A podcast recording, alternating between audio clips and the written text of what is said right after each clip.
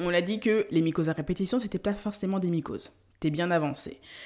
Quelles sont les autres pistes à aller explorer pour pouvoir justement essayer de résoudre cette problématique? Parce que le but, c'est quand même que tu aies d'autres choses à aller tester et à aller explorer avec ton médecin, de sorte à ce que tu puisses enfin te débarrasser de cette difficulté.